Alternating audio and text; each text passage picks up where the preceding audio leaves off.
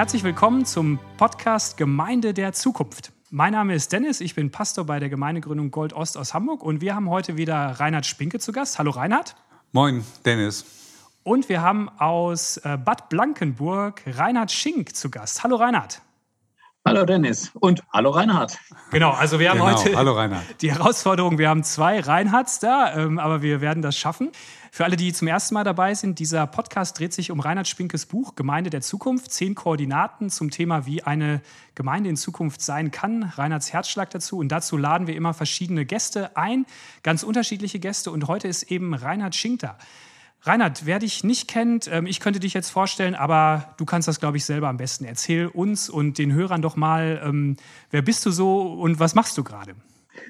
Also, mein Name ist Reinhard Schenk. Was mache ich gerade? Ich sitze aufgeregt in, von einem Mikrofon, um hier irgendeinen Podcast äh, aufzunehmen und zu versuchen, was Intelligentes abzusondern. Aber im normalen Leben bin ich Generalsekretär der Deutschen Evangelischen Allianz. Äh, das seit gut zwei Jahren jetzt. Davor, in meinem Leben davor, war ich auch bei der Allianz, allerdings bei der Versicherungsallianz. Studiert habe ich Betriebswirtschaftslehre, davor eine Banklehre gemacht, bin verheiratet. Wir haben zwei erwachsene Kinder und geistliche Heimat im CVM. Vielen Dank. Ähm, wir werden nachher noch sehr viel über das Thema, worum es heute geht, um das Kapitel äh, Königlich reden. Aber bevor wir da einsteigen, noch ein bisschen was zu dir und vielleicht auch zur ähm, Deutschen Evangelischen Allianz. Was mich natürlich interessiert und wahrscheinlich viele da draußen, was du wahrscheinlich auch schon tausendmal erzählt hast, wie kommt es, dass man von, dem, von der ähm, Firma, von dem großen Konzern Allianz zur Deutschen Evangelischen Allianz kommt? Das ist ja schon ein Sprung, würde ich mal sagen. Nimm uns da doch mal kurz mit rein. Warum bist du vor zwei Jahren ähm, gewechselt? Das ist natürlich die, die übliche Frage und da gibt es verschiedene Antworten drauf. Also das eine kann sein, äh, in, äh, in der Wirtschaft ähm, sagt man, muss sich immer wieder neu erfinden und dann habe ich gedacht, na, es wäre ja vielleicht gar nicht so schlecht, einfach mal den beruflichen Vornamen zu wechseln und dann gehst du halt zur Evangelischen Allianz in Deutschland vom Allianzkonzern. Aber die bisschen ernstere Antwort darauf ist tatsächlich, dass bei mir nach dem Studium war schon mal eine Frage da äh, nach dem hauptamtlichen Dienst. Und meine Frau und ich haben damals gebetet und äh, haben dann gemerkt, das ist jetzt nicht der richtige Zeitpunkt, haben dann aber gemeinsam ein folgenschweres Gebet gebetet und das war jetzt vor über 20 Jahren und gesagt, Herr, du darfst auch jederzeit rufen. Und äh, haben dann gesagt, das heißt, wir wollen natürlich auch so äh, leben, äh, dass Gott dann rufen kann. Und äh, in der Anfangszeit haben wir das Gebet immer wieder mal gebetet, weil das tatsächlich für uns die Frage war, bleibe ich in der Wirtschaft äh, oder ist irgendwie mal so ein Hauptamtlicher Dienst relevant?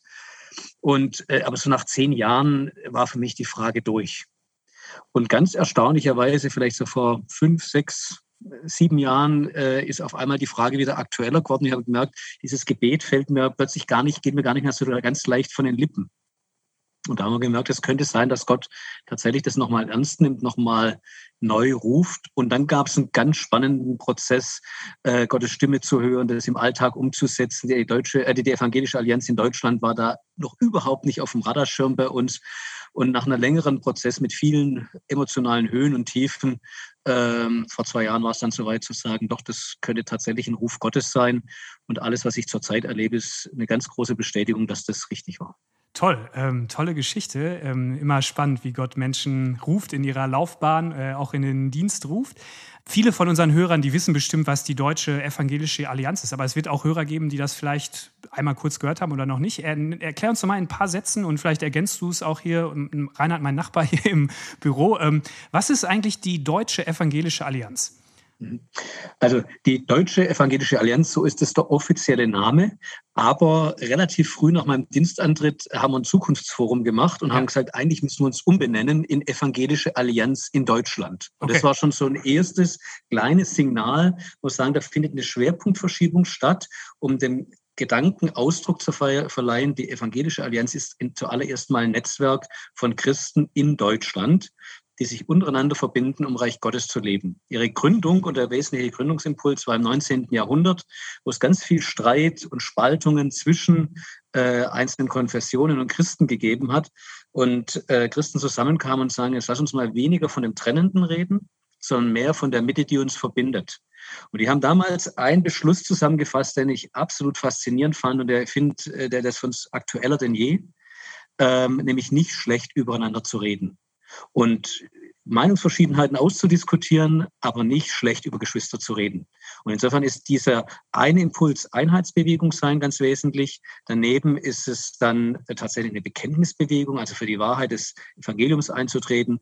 Und dann gibt es noch drei äh, andere so Grundaufträge, aber äh, wenn du fragst, so evangelische Allianz in Deutschland, was macht es besonders aus, Einheit zu leben, gesellschaftlich relevant zu sein äh, und insofern auch für die Wahrheit des Evangeliums einzutreten. Oder wenn du es noch allgemeiner formulieren willst, dass Gottes Name wieder einen guten Klang in unserer Gesellschaft kriegt. Vielen Dank für die Beschreibung. Jetzt mal eine Frage an Reinhard Schwinke hier neben mir. Reinhard, du bist ja auch ähm, von Herzen her Allianzmensch, wie ich dich kenne, auch dort engagiert. Aber wie geht es dir damit, wenn, wenn du hörst, man soll nicht schlecht über andere Menschen, aber vor allem auch über andere Menschen aus anderen Konfessionen reden? Wie geht es dir damit? Also äh, ich habe eben so ein bisschen innerlich geschmunzelt und gedacht, vielleicht hatten die Leute es früher auch ein bisschen einfacher, weil es noch keine sozialen Medien gab. ja, genau. Also noch nicht Facebook und solche Dinge.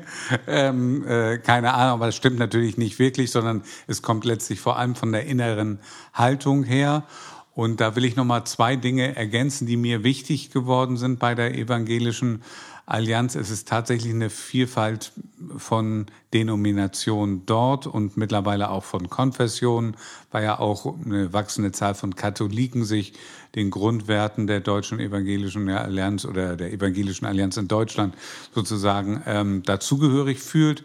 Ähm, ich finde das Gebet super wichtig, ist tatsächlich auch nochmal von der Allianz Gebetswoche und auch bei den Treffen, wo man ist, erlebe ich das immer wieder. Gebet hat eine hohe Bedeutung. Und im, während, wenn man betet, streitet man in der Regel nicht, es sei denn, man missbraucht das Gebet. Und ich finde, das sind immer super interessante Persönlichkeiten. Das finde ich zum Beispiel auch beim Hauptvorstand des, äh, der Deutschen Evangelischen Allianz. Also wenn wir uns da treffen, das sind super, super Leute, die alle ihre Geschichte zu erzählen haben die auch frische Erlebnisse mit Jesus haben. Das finde ich super spannend. Das erlebe ich hier in Hamburg und das erlebe ich aber auch deutschlandweit. Ähm, und deshalb sagt man ja, das ist nicht, nicht in erster Linie eine Vereinigung von Gemeinden oder Denominationen und Kirchen, sondern von Einzelpersonen, von Geschwistern im Glauben. Und ähm, das finde ich schon auch sehr stark. Wenn ich manchmal so äh, Bücher oder O-Töne von vor 100 oder 150 Jahren lese, da, war der Ton manchmal schon wirklich ein bisschen rauer, aber vielleicht manchmal wie heute, äh, wie Reinhard sagte, in den sozialen Medien. Was denkst du? ob es wirklich rauer war oder also ähm, ich bin kein Freund von Facebook, aber ab und zu natürlich genötigt, das eine oder andere da zu lesen. Und da denke ich mir manchmal, also Freunde, ähm, ich bin mir nicht sicher, ob ihr das dem anderen auch persönlich ins Gesicht sagen würdet und zumindest, wo ist eure gute Kinderstube? Also ähm, der Ton auch unter Christen im Augenblick in Deutschland ähm, finde ich schon sehr, sehr rau und hat mit Sanftmut oder gar Liebe nur überhaupt nichts mehr zu tun sage ich auch ganz ehrlich kritisch. Also ich war früher viel auf Facebook aktiv, im Moment weniger, weil mich das auch dann irgendwann abgeturnt hat. So diese, weil gerade unter Christen so, also ich bin auch ein Freund von unterschiedlichen Meinungen, Standpunkten, aber so gerade dieser Umgang miteinander, dieses Rechthaberische, das hat mich da schon auch manchmal ein bisschen gestört, muss ich sagen. Mhm. Weißt, weißt du, Daniel, und äh, es geht ja nicht um den Punkt, dass ich nicht unterschiedliche Meinungen aushalten kann und unterschiedliche Meinungen haben kann und wirklich auch hart ringen kann. Ähm, aber äh, ich kann das in einer wertschätzenden Art und Weise tun oder ich kann das unter der Gürtellinie machen. Und das scheint mir eine Entwicklung in den letzten Jahren zu sein, natürlich befeuert auch durch Corona, dass äh, die Art und Weise, wie wir miteinander reden, unglaublich verletzend ist. Das gilt auch gesamtgesellschaftlich. Und wenn es als Christen gelingen würde, hier was wiederzugewinnen und eine andere Kultur zu leben, dann wären wir mit einer, äh, wären wir als Gemeinde deutlich sichtbar. Und es hat nichts damit zu tun, dass wir, dass wir Wahrheit aufgeben. Zum paar, zum paar Geschwister habe ich manchmal gesagt, wisst ihr was, ich fände schon einen deutlichen Fortschritt, wenn es uns gelingen würde, dass wir Ruppigkeit nicht Bekenntnis mit Bekenntnisstärke verwechseln. Das ist ein gutes Stichwort. Meine Frage an euch beide auch geht ein bisschen in die Richtung, wie würdet ihr sagen, ihr, ihr vertritt ja durch eure Ämter schon viele Christen. Reinhard, du bist beim Bund Freie Evangelischer Gemeinden viel aktiv. Reinhard, du bist für die Evangelische Allianz unterwegs. Ähm, wie würdet ihr gerade sagen, wie ist so jetzt so am vielleicht Ausklingen von Corona, so Gott will, so Gott, so hoffen wir, wie ist so die Lage im Moment in, in Deutschland, so unter den, in der christlichen Szene, die euch bekannt ist? Ja, wir haben eben schon ganz bisschen drüber gesprochen. Ich sehe zwei Entwicklungen. Ich sehe, dass etliche Gemeinden absoluten Innovationsschub gemacht haben und sich neu aufgestellt haben, äh, innerlich an einigen Punkten natürlich aber auch digitaler geworden sind und dadurch neue Leute erreichen. Und ich sehe, dass da, wo Gemeinden vorher gut miteinander unterwegs waren, sich wirklich neue Dinge ähm, stark entwickelt haben. Das ist das eine und das ist ein großer Grund zum Danken. Zum anderen ist die, Konf äh, die Konfliktquote in Gemeinden zurzeit höher. Die Nerven auch bei unseren Leuten sind blank. Es gibt etliche äh, Reizthemen und Corona kommt dann nochmal obendrauf ne, mit den vielen Veränderungen, die es immer wieder gegeben hat und den endlosen Diskussionen. Das hat es schon auch schwer gemacht und da sind manche eben bei manchen die Nerven blank und auch bei manchen Gemeindeleitungen, die sind auch ein bisschen platt emotional, weil es echt anstrengend war. Also, na, Reinhard, kann ich blind unterschreiben, äh, was, was du sagst. Ähm, ich merke, dass Corona nicht nur so ein Virus ist, sondern wirklich auch ein Spaltpilz und ein Riesenspaltpotenzial hat. Und dass ähm, Folgendes passiert, dass wir viel, viel mehr Fragen haben, die uns existenziell betreffen äh, und im Alltag betreffen, als ob ich jetzt eine Maske aufziehen muss oder nicht, hat nun mal was mit meiner Lebensqualität zu tun. Äh, und ich von daher natürlich viel engagierter diskutiere. Die Meinungen darüber gehen massiv weiter auseinander. Also ich habe mehr Fragen, die mich unmittelbar betreffen, im Alltag und auch existenziell betreffen. Ähm, und äh, gleichzeitig nimmt die Fähigkeit, in einer guten Art und Weise miteinander zu reden, ähm, unterschiedliche Meinungen auszuhalten, massiv ab. Und es ist tatsächlich wie so ein Teufelskreis, der sich befeuert. Ganz spannend finde ich, dass ähm, gerade bei manchen Christen äh, das sehr schnell dann auch ähm, mit sehr klaren Vorstellungen, wie das denn mit der Endzeit alles ist, verbunden wird und äh, man dann zu sehr äh, eindimens leicht eindimensionalen Aussagen kommt, wie das jetzt alles funktioniert und was man alles zu tun hat und wenig, ähm, wenig Hörfähigkeit da ist, auch nochmal auf den anderen zu hören, was er mitbringt. Und ich, ich maß für mich nicht an, jetzt wirklich schon sagen zu können, was will uns Gott eigentlich durch Corona sagen. Aber das eine, was, glaube ich, ziemlich klar ist, es ist kein eindimensionales Reden. So, mir kommt es im Augenblick so vor, dass durch Corona Gott natürlich zu uns redet, aber dass wir einander brauchen, um zu verstehen, was Gott uns damit sagen will. Mir kommt es so vor, dass jeder von uns oder jede Gemeinschaft, jede Bewegung irgendwie wie so ein einzelnes Puzzleteilchen hat. Und es natürlich gut dran tut, das Puzzleteilchen sehr genau anzugucken. Aber in der Regel werde ich durch das einzelne Puzzleteil nicht das gesamte Bild ähm, äh, verstehen. Und wenn ich so verschiedene Puzzleteile vor mir liegen habe, macht es auch herzlich wenig Sinn, darüber zu diskutieren, wenn unsere Puzzleteilchen unterschiedlich sind, welches denn nun richtig ist, sondern das einzig Vernünftige, was ich in so einer Situation tun kann, ich fange mal an, diese Puzzleteilchen zusammenzusetzen. Und bei einer Puzzle ist es richtig Arbeit und bei dem Ding, wo wir gerade konfrontiert sind, ist es auch Arbeit. Und ich glaube, das ist die Chance von, von uns als Gemeinden und Gemeinschaften und verschiedenen Christen, zu sagen, okay, wenn hier ein unendlicher Gott in einen endlichen Kontext reinredet, äh, dann tun wir gut dran, aufeinander, miteinander zu hören, äh, zu fragen, zu versuchen, unsere einzelnen Erkenntnisse zusammenzusetzen. Und dann werden wir wahrscheinlich eine Spur rauskriegen, dass Gott tatsächlich im Augenblick dabei ist, was Neues zu tun, was uns alle miteinander überraschen wird. Mir kommt es zurzeit so vor, äh, als wenn Gott wirklich im, im Hintergrund so ein paar Dinge Fäden zieht, Sachen sortiert, äh, manches vorbereitet und dass tatsächlich wie so was Neues schon dabei ist, aufzuwachsen, äh, aber wir einfach das, äh, das Gesamte noch nicht sehen. Da sind wir ja auch mitten im Thema. Ähm, auch vielen Dank für dieses Bild mit dem Puzzle. Das finde ich ein nachdenkenswertes Bild. Wir hatten hier schon einige gute Bilder in unserem Podcast. Ähm, das werde ich mir auf jeden Fall merken. Ähm, aber mal zu, zu, diesem, da bricht was Neues auf. Das ist ja auch ein bisschen mhm. bei Königlich, bei diesem Titel die Frage. Und bevor wir da stärker einsteigen, würde mich mal erstmal eure Meinung interessieren. Du, Reinhard, bist natürlich ein bisschen im Vorsprung, weil du das geschrieben hast schon. Aber ähm, auch dich an, an Reinhard Schink. Ähm, mhm. Was verbindest du mit dem Begriff Königlich? Was kommt dir da so in den den Sinn. Soll ich als erstes oder Reinhard? Äh, du, der Reinhard Schink, du, du machst das. Okay. Also klar, königlich ähm, denkt man sofort äh, König, Souveränität, Macht, Herrschaft. Ähm, und es ist natürlich ein Aspekt, den wir im Glauben äh, gerade entdeckt haben, auch welche, ähm, welche Vollmacht Gott seinen Jüngern gibt. Viel durch die charismatischen Aufbrüche kam damit rein und dass man glaubensvoll beten darf. Und das finde ich einen unendlichen Schatz. Und gleichzeitig, weißt du, Dennis, merke ich, ähm, wie weit äh, das Verständnis von königlich Gottes von unseren Allmachtsfantasien entfernt ist. Und ich glaube, da liegt eine große Gefährdung von Gemeinden in unserer heutigen Zeit drin, vor allem wenn wir westlich geprägt sind, dass wir dieses göttliche Königlich mit unseren Allmachtsfantasien verbinden. Ganz übel wird es, wenn sich das dann im politischen Kontext nochmal verbindet, wie in USA oder manche Dinge in Brasilien. Ähm, und wir darüber dann die königliche Art von Jesus verlieren. Und natürlich bin ich überhaupt nicht bereit dazu, denn, denn die, die Konnotation mit Souveränität äh, in dem Wort königlich aufzugeben. Aber ich denke, wenn wir darüber nachdenken, wo erleben wir Gottes Souveränität am zutiefst, dann ist es nicht am Anfang der Schöpfung, wo Gott das ganze Universum und die ganze Sterne hier mit einem Wort mal kurz in, in, ins Weltall reingeschmissen hat.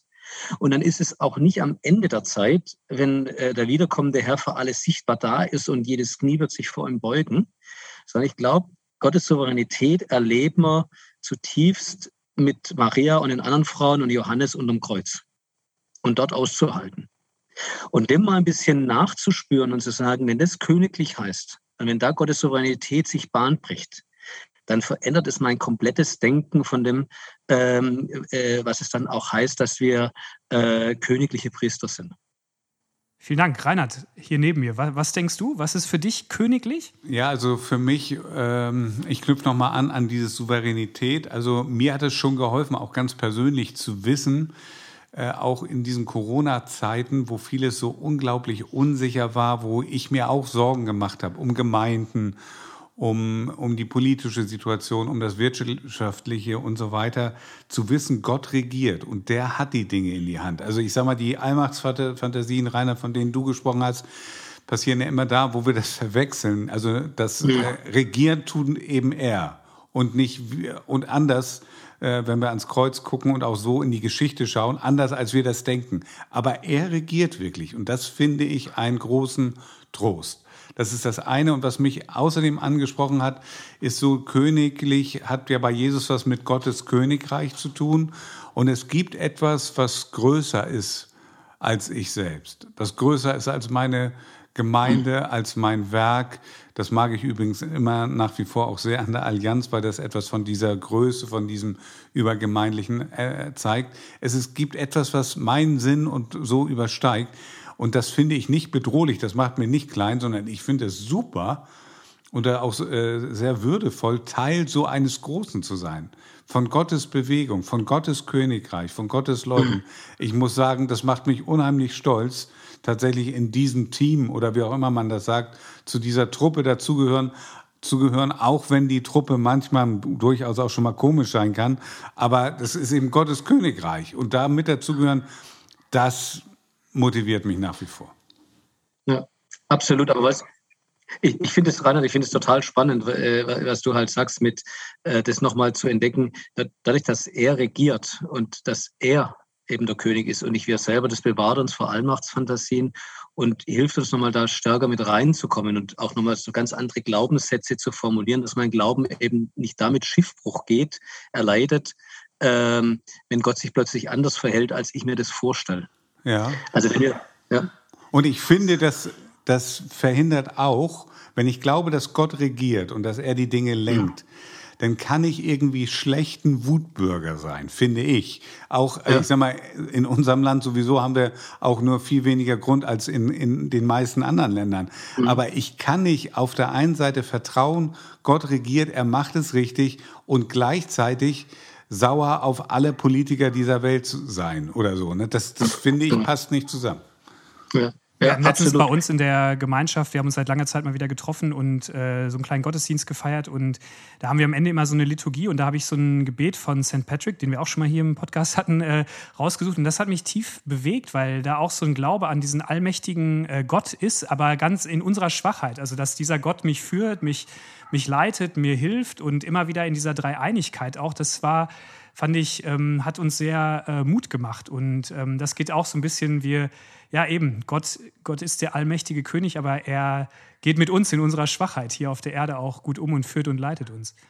Also ich habe noch eine, einen total spannenden Gedanken gefunden, leider nicht in deinem Buch Reinhard, sondern in der, von einem schottischen Theologen 1940, äh, der für mich wirklich so zu einer Schlüssel war, auch ein bisschen die Zeit jetzt zu verstehen, einerseits mit der Souveränität Gottes und andererseits auch, wie das vielleicht mit dem Corona ist. Also ich, ich lese mal zwei, drei Sätze da kurz vor.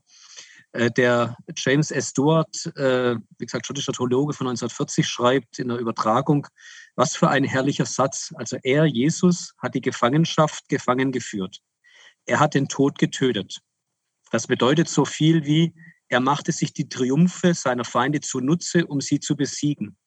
Mit ihren dunklen Machenschaften mussten sie ungewollt seinen Zielen dienen, nicht ihren. Sie hängten ihn hoch an ein Kreuz, ohne zu wissen, dass sie ihm dadurch die Welt zu Füßen legen würden. Sie legten ihm einen Kreuzesbalken auf die Schulter und ahnten nicht, dass er diesen zu seinem Thron machen würde. Sie schleiften ihn zum Sterben vor die Stadttore, wussten aber nicht, dass sie in diesem Augenblick die Tore des Universums öffneten, um den König hereinzulassen. Sie dachten, sie könnten durch den Tod seine Lehre ausrotten, doch sie verstanden nicht, dass sie dadurch seinen Namen unvergänglich in die Herzen der Menschen einpflanzen würden. Genau den Namen, den sie zerstören wollten. Sie dachten, sie hätten Gott in die Enge getrieben, hilflos an ein Kreuz genagelt und besiegt. Aber sie wussten nicht, dass es Gott selbst war, der sie niederstreckte. Er siegte nicht trotz des dunklen Geheimnisses des Bösen, er siegte durch das Böse. Und dieser letzte Gedanke zu sagen, auch mit dem Corona, Gott äh, kommt nicht trotz Corona zum Ziel, sondern sogar durch Corona. Das ist für mich so ein Ausdruck in eine unbedingte Glaubenssouveränität Gottes, das nochmal ein viel, viel tieferer Glauben ist, als wenn ich nur sagen muss, naja, alles läuft so, so wie ich mir das alles vorstellen sage. Das Böse in seiner ganzen Schlechtigkeit hat nicht mal so viel Macht, dass, äh, dass es dem widerstehen kann, dass es letztendlich ihm dienen muss, dass er zum Ziel kommt.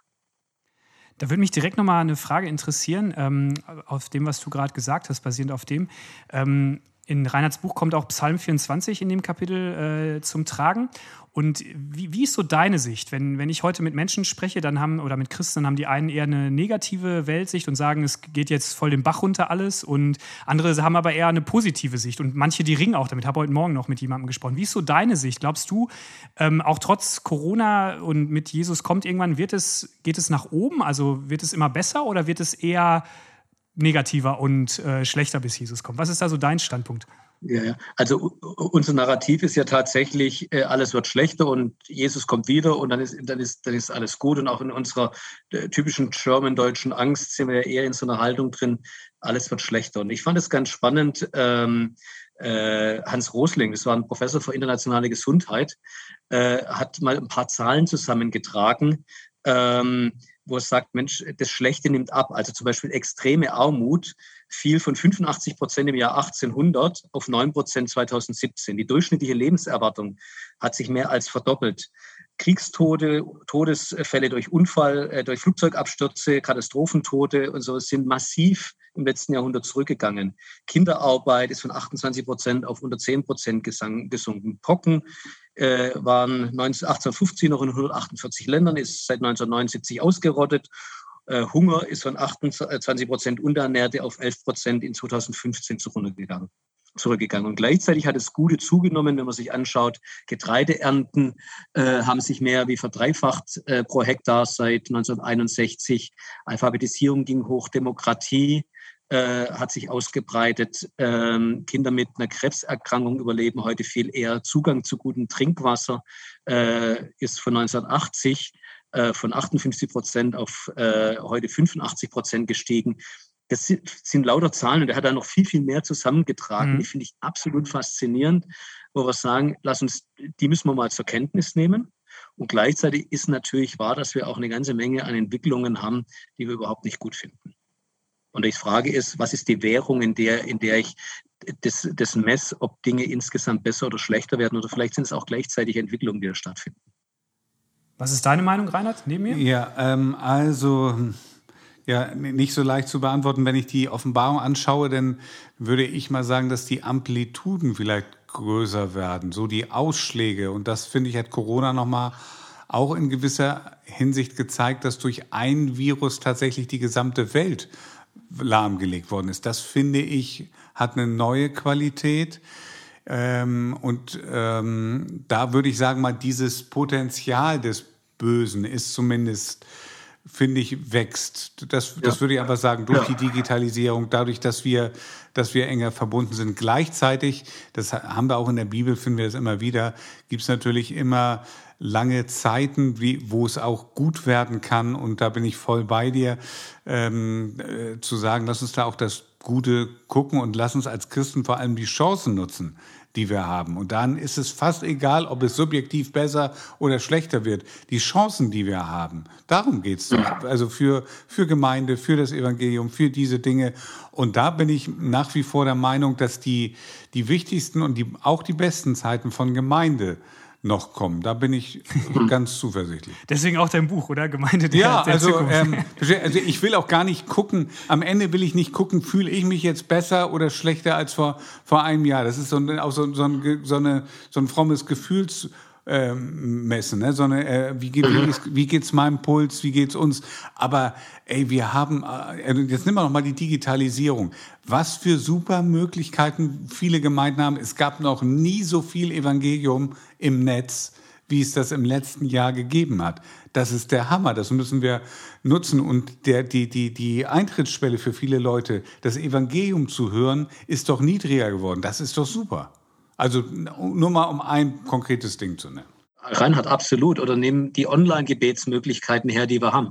Also ganz im Ernst, keiner von uns hätte sich ohne Corona jemals ausgedacht, dass, mal Deut dass man deutschlandweit mhm. online gemeinsam beten kann und dann hier, was weiß ich, mit diesen drei Events mal eine Million Leute zusammen beten. Oder wir haben jetzt im Anschluss an die Allianz Gebetswoche äh, im, äh, im Januar, die wir eigentlich als Präsenzveranstaltung machen wollten, aber dann natürlich mit dem Lockdown nicht machen konnten und einiges umgestellt auf online. Da kamen dann so viele Rückmeldungen, die gesagt haben, Mensch, das ist so gut, lass uns weiter beten.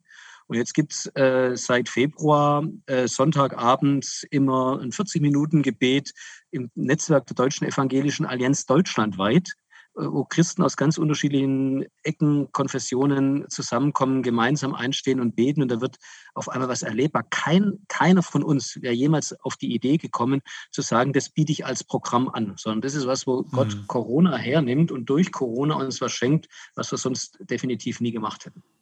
Ja. ja, die Augen auch zu öffnen für die positiven Sachen, bei all dem Negativen, das auch, äh, wie Paulus sagt, weint mit den Weinenden, freut euch mit den Fröhlichen. Äh, das ist ganz wichtig. Wir schreiten voran und ich will noch mal auch ein bisschen es am Ende äh, praktisch werden lassen, so also was vielleicht auch Leute für ihren, die uns zuhören, ähm, auch für ihren eigenen Alltag mitnehmen können oder auch für den Gemeinschaften, in denen sie leben. Ähm, und Reinhard, du hast in deinem Buch äh, Tim Keller zitiert, den du öfters zitierst, den ich auch gerne mag und äh, da waren so, ähm, wie kann äh, Gemeinde auch königlich sein? Also wie kann sie mitten in der Gesellschaft sein, sich engagieren und auch vor den ganzen Fallen bewahrt werden, die ihr gerade genannt habt, Allmachtsfantasien, den Himmel auf die Erde zu holen. Und äh, Tim Keller hat in seinem Buch Center Church so sechs Kennzeichen für eine gesunde missionale Gemeinde genannt. Und da will ich mal so zwei, drei Fragen aufgreifen. Einmal, ähm, sagt er, das ist ja auch so eine Theorie von ihm, auch aus der Bibel heraus, dass unsere Gesellschaft eben Götzen hat. Und wenn wir, und die haben wir auch in unseren Gemeinden, die haben wir auch in unserem Herzen, und wenn wir diese Götzen adressieren, dann kann da Gott und das Evangelium reinkommen und da kann auch eine Umkehr stattfinden. Wenn ihr so in unser Land schaut, ihr beiden Reinhards, was, was seht ihr so für Götzen in unserem Land, äh, die uns vielleicht auch das Leben ja, schwer machen, die vielleicht erstmal kurzes Glück versprechen, aber auf die lange Sicht eher auslaugend sind und fordernd? Und zerstörerisch. Was sind da so Götzen in unserem Land? Ja, also ein Götze ist sicherlich der Erfolg, ähm, den wir feiern um jeden Preis. Und das war, glaube ich, das Frustrierende für ganz viele Leute in der Wirtschaft, wo, äh, wo man auf einmal den Eindruck hatte, es geht bergab und man weiß nicht, wie tief es bergab geht. Was macht das mit einem? Nicht nur das Finanzielle, sondern auch vom, von der Selbstwahrnehmung, dass du nicht mehr, also das Gefühl hast, es geht so äh, äh, bergauf, ja, es wird immer alles höher, weiter, schneller, sondern viele Dinge wurden erstmal kleiner und auch bei Gemeinden. Ich weiß es auch von vielen Pastoren und Leitungskreisen und ehrlich gesagt weiß ich es auch von mir, dass du auf einmal gefragt hast, ey, wo sind denn deine Leute? Irgendwie zerrin, zerläuft dir das äh, zwischen den Fingern. Was, was ist denn das jetzt noch deine Berechtigung, eigentlich überhaupt da zu sein? Und zu sagen, es ist nicht der Erfolg Das ist nicht mein, mein Götze, nicht diese Leistungsorientierung. Ähm, die ist manchmal motivierend und deshalb sind wir auch ein wirtschaftsstarkes Land. Aber die Kehrseite davon, von dieser Leistungsorientierung ist auch, dass es viele Leute kaputt macht, psychisch kaputt macht, Beziehungen kaputt macht und eben nicht den letzten Sinn gibt. Das wäre für mich jetzt mal ein Götze, der tatsächlich äh, durch Corona und da würde ich sagen auch als echte Lektion Gottes so eine, eine echte äh, schöne, wichtige Delle abbekommen hat. Wobei, weißt du, Reinhard, was, äh, äh, was du in einer Antwort gesagt hast und was ich glaube, was sehr, sehr zutreffend ist, ähm, dass wir gleichzeitig wirklich nochmal sagen, das mit dem Erfolg betrifft auch uns an, als Gemeinden. Also, dass wir nicht so tun können, nee, nee. das ist nur die böse, das ist nur die böse Welt da draußen, sondern äh, für mich war das eine ganz große Überraschung äh, von der Welt der Wirtschaft in eine fromme Welt reinzukommen plötzlich zu merken, wie sehr nach also wie viel solche wirtschaftlichen Mechanismen du auch in der frommen Welt drin hast. Das hat natürlich was damit zu tun, dass wir so ein bisschen Event getrieben sind, dass du große Veranstaltungen machst, dass du irgendwie eine hippe Jugendkirche machen willst, dass wir äh, in unserem Glauben und auch in unserer ganzen Gesellschaft gerade sehr erlebnisorientiert sind. Und dann, dann zu merken, in der, in der christlichen Welt kannst du alles und jedes wie in der Wirtschaft leben, weil du super leicht um alles ein frommes Männchen rumhängen kannst du machst ja nichts für dich selber oder für deine Gemeinde, du tust es alles nur fürs Reich Gottes und mhm. dass da noch mehr Leute zum Glauben kommen. Und ähm, aber im Hintergrund geht es letztendlich darum, ich will eine große Gemeinde haben, weil die zahlt mein Gehalt und die muss natürlich wachsen. Damit bin ich eigentlich in der Wachstumscase von der, äh, von der Startup-Company, von der, äh, von, von der Wirtschaft drin. Und dann äh, fange ich an, das Rad am Laufen zu halten. Das hat dann damit was zu tun, mit äh, auf welchen Bühnen ich predige, zu welchen Podcasts ich eingeladen werde, mich, mich zu äußern, an welchen Namen, äh, an, an welchen Interviews mein Name plötzlich irgendwo auftaucht.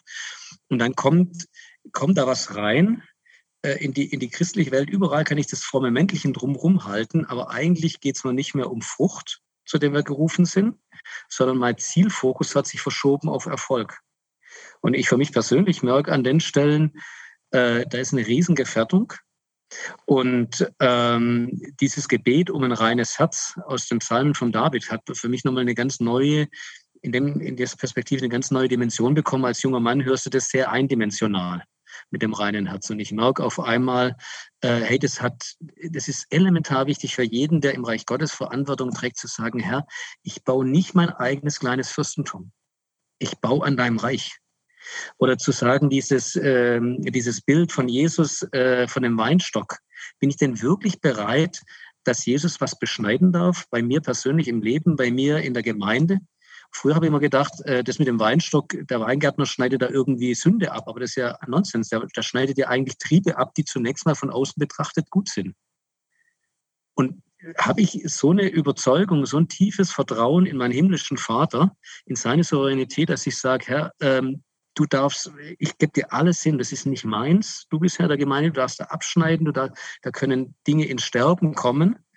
Und ich glaube, dass du am Ende des Tages zum Ziel kommst. Also so eine Abrahams Gesinnung zu haben, der bereit ist, eine erst Ewigkeiten auf eine Verheißung zu warten, dann hat er den Sohn und dann gibt er den, ist er bereit, Gott den Sohn zurückzugeben. Und so eine innere Herzenshaltung zu haben, das wäre für mich ein tiefstes Kennzeichen von diesem Königlich, was, äh, was eine Gemeinde ausmacht.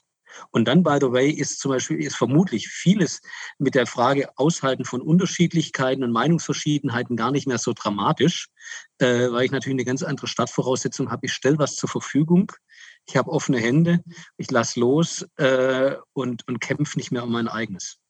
Vielen Dank. Das sind von euch beiden äh, selbstkritische Worte auch, auch äh, ja, prophetische Worte, würde ich sagen, weil das ist wirklich auch eine große Gefahr. Ein bisschen schmunzeln musste ich bei dem Wort Fürstentum. Reinhard, da müssen wir hier oben aufpassen, dass wir nicht hier oben im Norden so ein Fürstentum bauen, oder? Genau, das, das ist dann vielleicht auch die Gefahr. Aber ähm, das ist, fängt erstmal bei unserem eigenen Herzen an. Also der Rainer zur Erklärung, das meint er deshalb, weil wir ja als Stiftung Freie Evangelische Gemeinde in Norddeutschland so ein eigene, eigenständiges Werk in unserem Bund Freie Evangelischer Gemeinden sind. Ja, ja.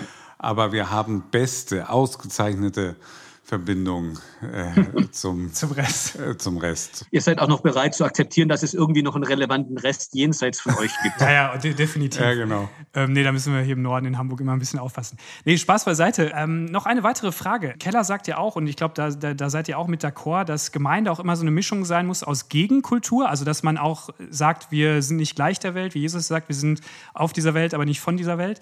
Und gleichzeitig ist man aber auch, soll man sich einsetzen für das Allgemeinwohl, für, für das Gute, mit anderen Menschen, die auch nicht glauben, unterwegs zu sein. Wie würdet ihr sagen, kann da eine gute, gesunde Mischung ein, äh, aussehen, dass man nicht ins ein oder andere Extrem neigt? Also ich finde es äh, total spannend, weil das hat wieder was zunächst mal mit meinem Herzen zu tun. Mhm. Was ist meine Motivation? Handle ich daraus, weil ich irgendjemand eine Wahrheit um die Ohren klatschen will? Oder handle ich aus so, ein, aus so inneren Impulsen raus, wo ich merke, da ist gerade Gott am Handeln? Und dann äh, äh, wünsche ich mir so eine innere Wachsamkeit für mich selber, zu sagen, Herr, was ist jetzt gerade notwendig? Wo braucht es mehr diese Gegenkultur, dass du wirklich so ein, äh, so ein, so ein Vorbild bist oder man, man, merkt, da ist was ganz was anderes? Und wo braucht es dann mal ein klares Wort? Und wo braucht es eher äh, auch ähm, das Ich gebe mich rein in die Beziehung ähm, und der andere erlebt zunächst mal eine, eine, ganz tiefe Annahme. Und ich leide an den Stellen in der evangelikalen Welt drunter, wo wir das immer als so ein Entweder-Oder bezeichnen, wo wir sogar dann bereit sind oder, oder anfangen, Liebe gegen Wahrheit auszuspielen und gar nicht verstehen, dass in, im Glauben und in der Person Jesu beides untrennbar miteinander verbunden ist. Und ich würde mir so eine Haltung für uns miteinander wünschen, wo wir sagen, ich will nicht eine Diskussion gewinnen, sondern ich will das Herz meines Gegenübers gewinnen. Und da mag sogar sein, dass ich das Herz meines Gegenübers gewinne, indem ich erstmal eine Diskussion verliere. Mir geht es nicht ums Recht haben. Ich will das Herz von dem anderen erreichen. Und denkt an so eine Begegnung Jesu mit der, mit der samaritischen Frau am Brunnen.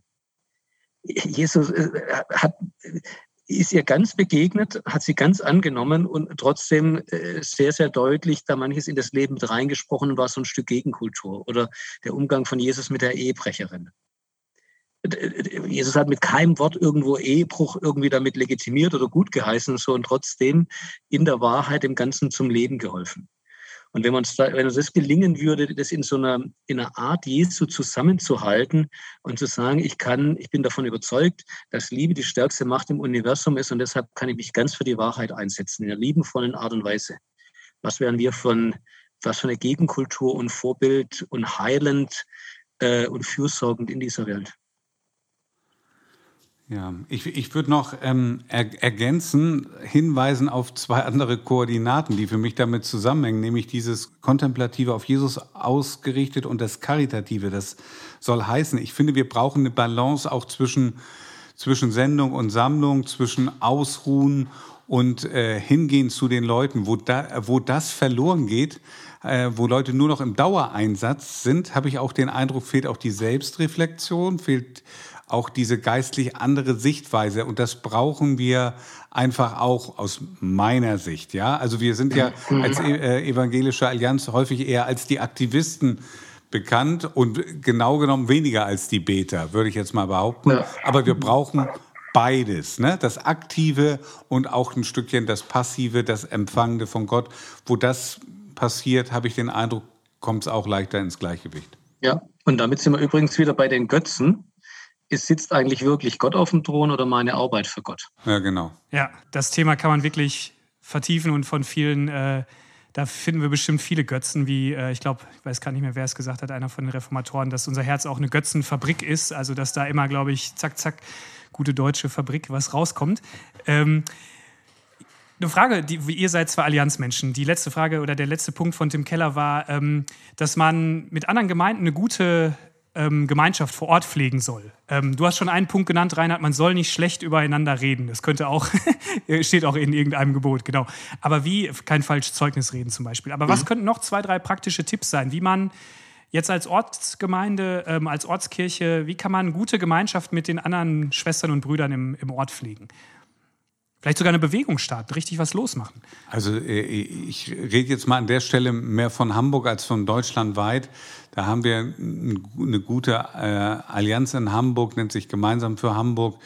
Äh, das, das hat immer, finde ich, auch mit Wertschätzung zu tun. Also ich bin jetzt ja echt überzeugter Effi Gehler ne, und äh, finde es auch äh, klasse, frei evangelisch zu sein.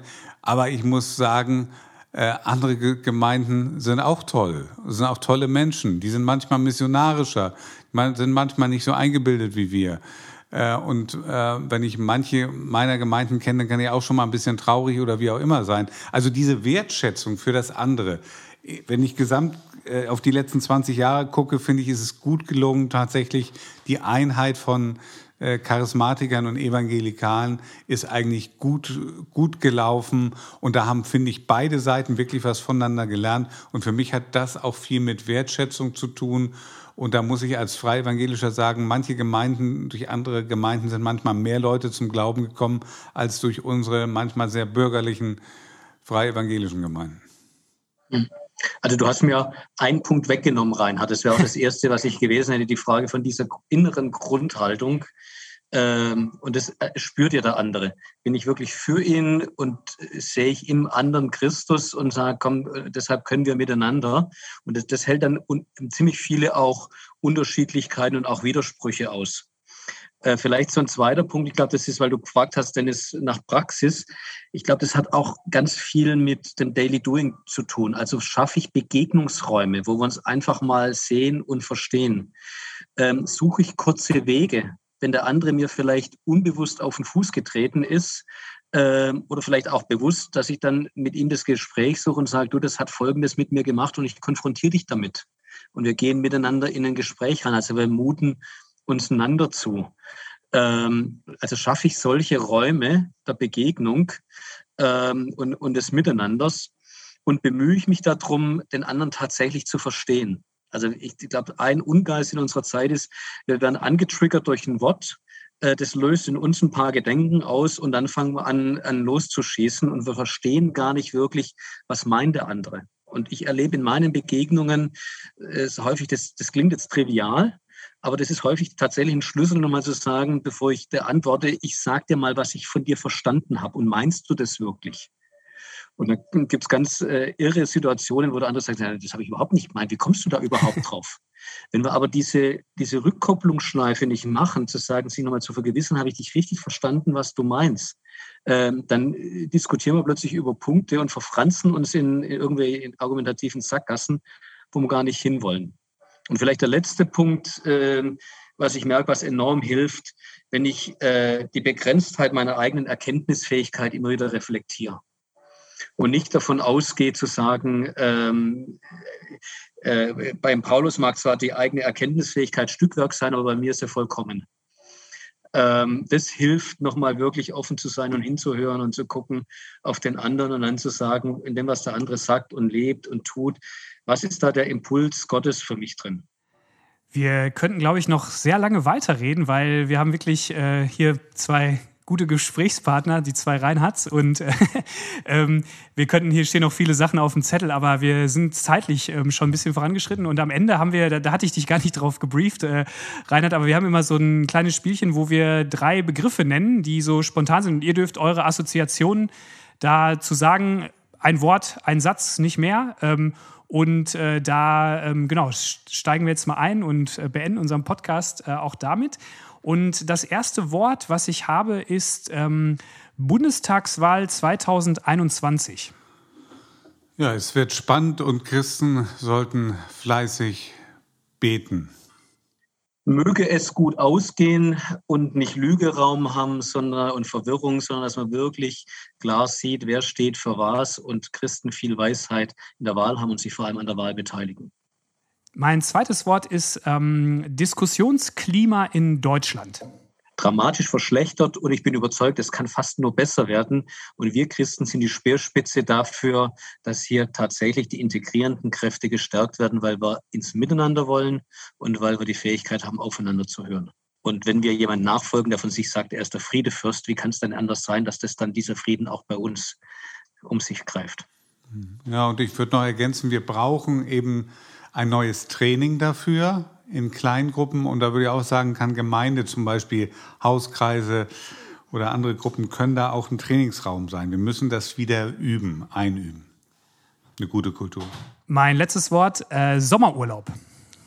Ich freue mich riesig drauf und Windsurfen ist angesagt. Okay, ja, und tatsächlich bei uns geht es auch morgen los. Da könnte man auch Windsurfen machen. Ich kann es nur nicht. Wir fahren nach Dänemark. Schön. Okay, Reinhard, das interessiert mich jetzt überhaupt nicht. Das will ich nicht hören.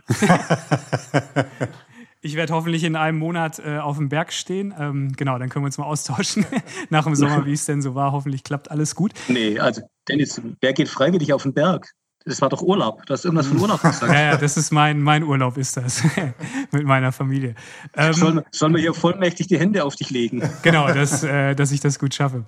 In bester nein, Tradition nein, mit, Gebet. Mose und Jesus. Nein, Spaß beiseite. Mir hat das ganz viel Spaß gemacht mit euch. Ähm, Reinhard Schink, dir ganz herzlichen Dank für deine Offenheit und dass du dir die Zeit genommen hast. Und ähm, du kannst natürlich unseren äh, Podcast auch gerne weiterempfehlen in deinen Netzwerken, wenn du, wenn du das mal gehört hast und als gut empfindest. Ansonsten äh, wirst du da selber ein Urteil drüber fällen. Und Reinhard, gibt es von dir noch was zu sagen? Ganz herzlichen Dank für die Einladung. Es hat mir riesen Spaß gemacht. Danke für den Gedankenaustausch. Ich fand es unglaublich inspirierend. Ich nehme hier schon einiges mit. Super. Danke. Ja, und ähm, ich freue mich darüber, dass wir jetzt unsere Serie mit den zehn Koordinaten fast komplettiert haben. Und äh, man findet das leicht im Netz, also Informationen zum Buch, zu dem Arbeitsheft für das persönliche Bibellesen und so weiter. Da kommen immer mehr Dinge zusammen. Das ist sehr äh, ja, ideenreich, glaube ich. Und ähm, herzlichen Dank an dich, Dennis, dass du das hier so durchziehst mit uns. Ich habe es durchgehalten mit dir. war, nee, war eine gute Zeit. Vielen Dank auch diesmal an Fritz, der uns hier an der Technik begleitet. Und ähm, Ansonsten bleibt mir zu sagen, ähm, genießt den Sommer, äh, schickt uns auch gerne Feedback, da trudelt immer mal wieder was ein an Rückmeldungen. Vielen Dank dafür an alle Hörer und es macht Spaß. Ähm, genießt den Sommer und Gottes Segen für euch. Tschüss. Tschüss. Gottes Segen. Tschüss.